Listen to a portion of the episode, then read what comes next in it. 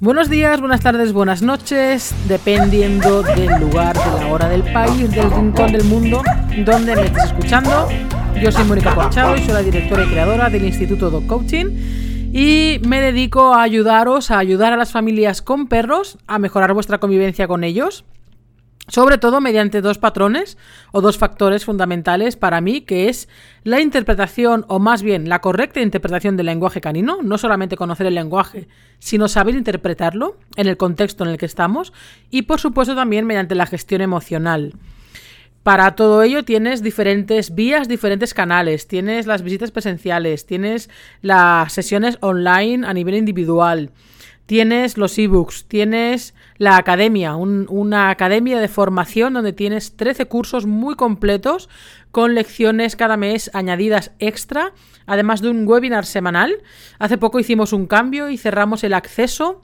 El acceso libre que había antes, lo cerramos y solamente lo voy a abrir dos o tres veces al año y puedes apuntarte a la lista de espera donde recibirás de los primeros cualquier novedad que haya con respecto a la próxima apertura.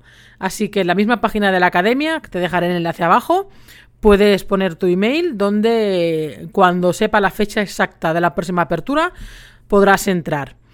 Dicho todo esto, nos vamos al episodio de hoy.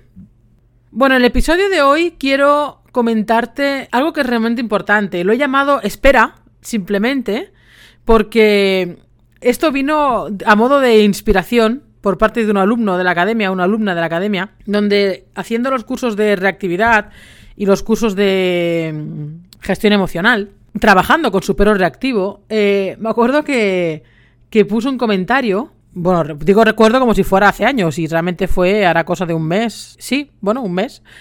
De hecho, fue de los, de los últimos alumnos que entraron en la apertura en esta apertura que hicimos eh, en octubre. Entonces, esta persona, este, esta alumna, me dijo que, que, wow, que una de las cosas que más le costaba hacer, pero que se había dado cuenta de la importancia que tenía, era la de esperar. Y que ella misma se decía esto de espera, como espera leche, no quieras ir tan rápido. ¿Por qué quiero hacer un, un episodio hoy sobre este tema? Porque es lo que más nos cuesta hacer a nosotros, a nosotros las personas, cuando estamos manejando, cuando estamos paseando con un perro que tiene reacciones reactivas. Y aquí quiero hacer una puntualización. Reacción reactiva no significa... Eh, o sea, una reacción, no, una reacción de un perro no quiere decir que sea una reacción reactiva. Esto lo estuve hablando en la semana de desafío a la reactividad. Tienes todos los vídeos en el canal de YouTube, todos los directos que hice. Son muy, muy, muy extensos y muy completos. Y me refería a que hay mucha confusión con respecto a la reacción de un perro y a la reacción reactiva de un perro. Pero esto lo aclararé en otro episodio, aunque tienes los episodios de, la semana de desafío a la reactividad. Pero bueno, lo, lo concretaré en otro episodio que hablaré de ello.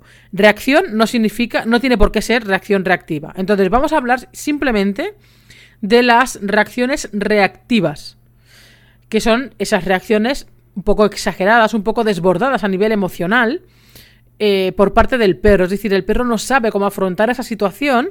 Una reacción reactiva no tiene por qué ser negativa. Mm, tampoco lo debemos de catalogar en, positiva y en negativa, sino es una reacción un poco un tanto exagerada, un, un tanto potente, un tanto, o sea, tiene una carga emocional muy fuerte. Aquí la emoción puede ser eh, puede ser miedo. Bueno, realmente las reacciones de miedo no las incluiría en reacciones reactivas. Eh, metería dentro de esta mochila algunas, pero no todas. Digamos que la característica más importante es un poco ese desborde emocional por parte del perro. Un perro que tiene miedo y que ladra en un momento determinado a una persona o a un perro, no significa que sea una reacción reactiva. Si su reacción es normal, digamos, ¿no? Bueno, es una reacción por miedo y punto. Ahora, cuando ya esa situación al perro lo desborda, eh, imaginaos un vaso que lo llenáis de agua de manera constante y no paráis, pues ese desborde que se, que se presenta en el, en el agua sería ese desborde emocional por parte del perro. El perro es incapaz de manejar la situación con ese estímulo en concreto puede ser lo que sea, puede ser un coche, una moto, una bicicleta, un monopatín, un perro, un niño, una persona, lo que sea Y el factor que hay detrás, ya lo estuvimos hablando, y también en el curso de perros reactivos eh, me detallo bastante toda esta parte, que es los factores que pueden haber detrás, cuáles son las causas que pueden haber detrás de una reacción reactiva, para poder diferenciarlo. Ahora bien, cuando estamos frente a una situación de este tipo, a nosotros nos cuesta esperar, porque al final bueno, la, manera de, trabajar o de, o de, ayudar a un perro con reacciones reactivas son variadas. Yo me enfoco más principalmente en la gestión emocional por ambas partes, porque aquí no tenemos que darle solamente la responsabilidad al perro, sino que vamos a ayudar a nuestro perro para que, para que sea capaz, no para que aprenda, porque no tiene que aprender nada, sino que simplemente tiene que ser capaz de manejar sus propias emociones, de autocontrolar sus propias emociones, para que no tenga esta reacción tan bestia con respecto a ese estímulo.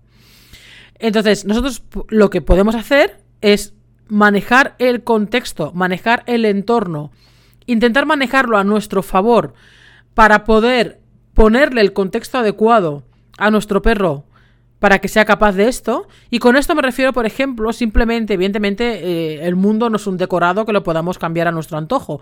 Pero sí que podemos cambiar, por ejemplo, la distancia a la que nuestro perro se enfrenta o se expone a ese estímulo que le pone de esa manera tan desbordante, ¿no? A nivel emocional, como digo.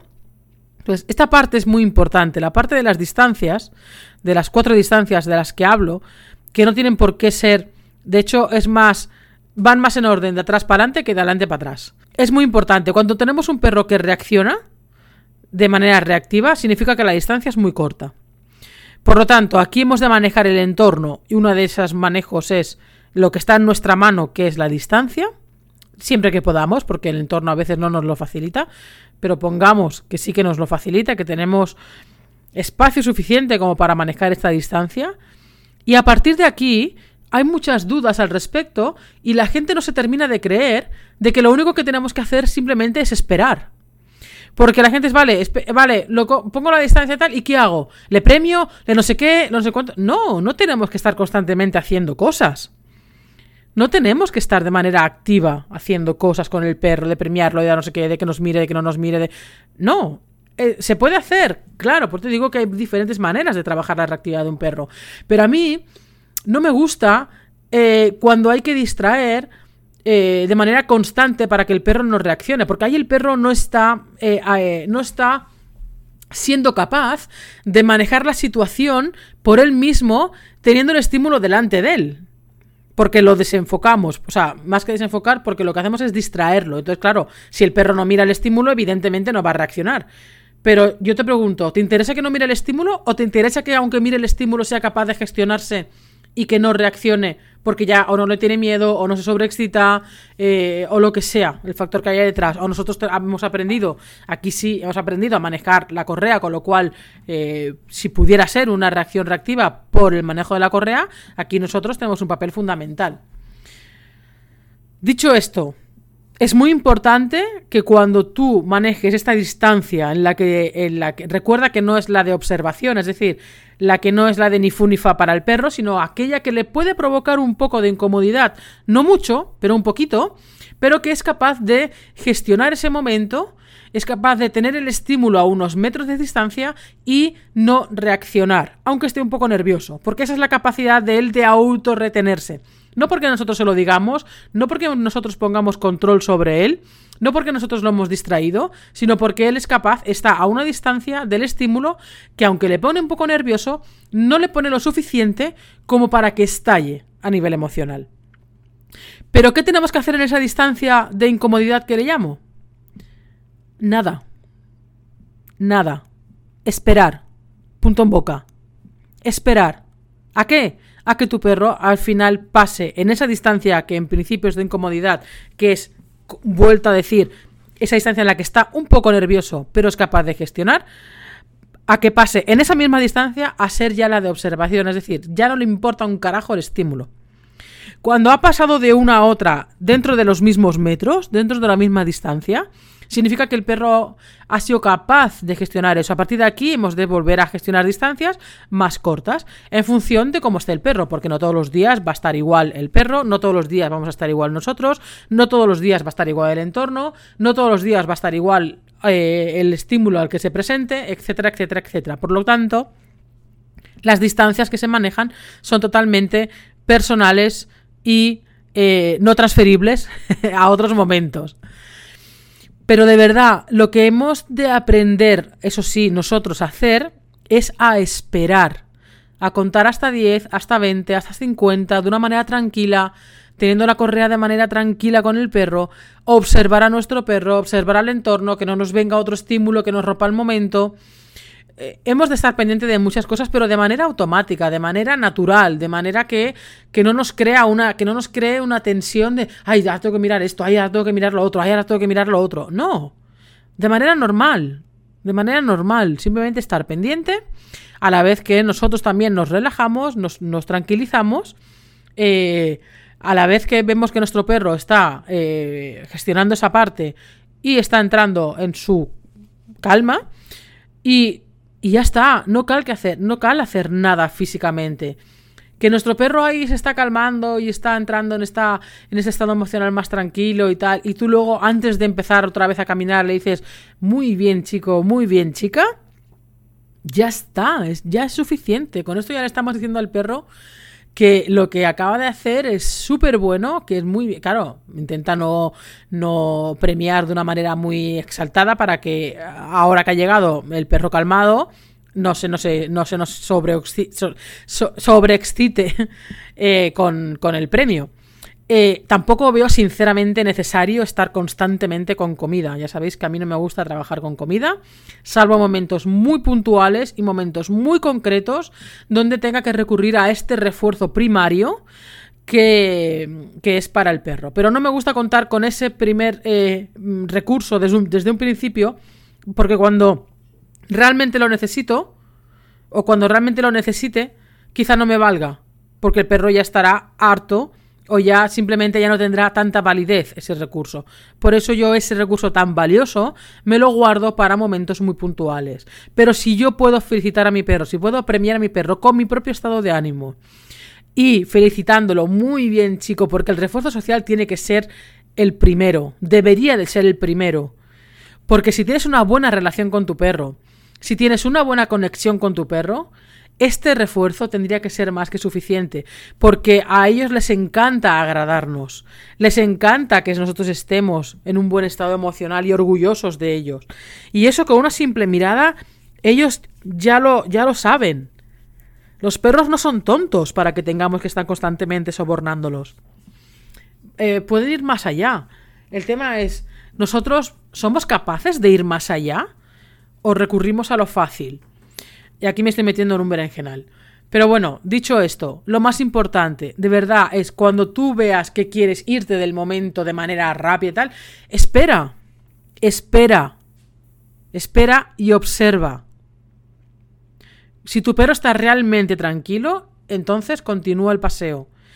Mientras no, mientras no lo esté, no continúes el paseo. Espera. Espera y maneja las situaciones en función de dónde estés y cómo estés. ¿Que te vienen más estímulos que se va a poner nervioso? Busca un lugar donde puedas estar de manera tranquila con tu perro para que logre relajarse sin eh, tener que depender de que pasen estímulos muy cerca de ti.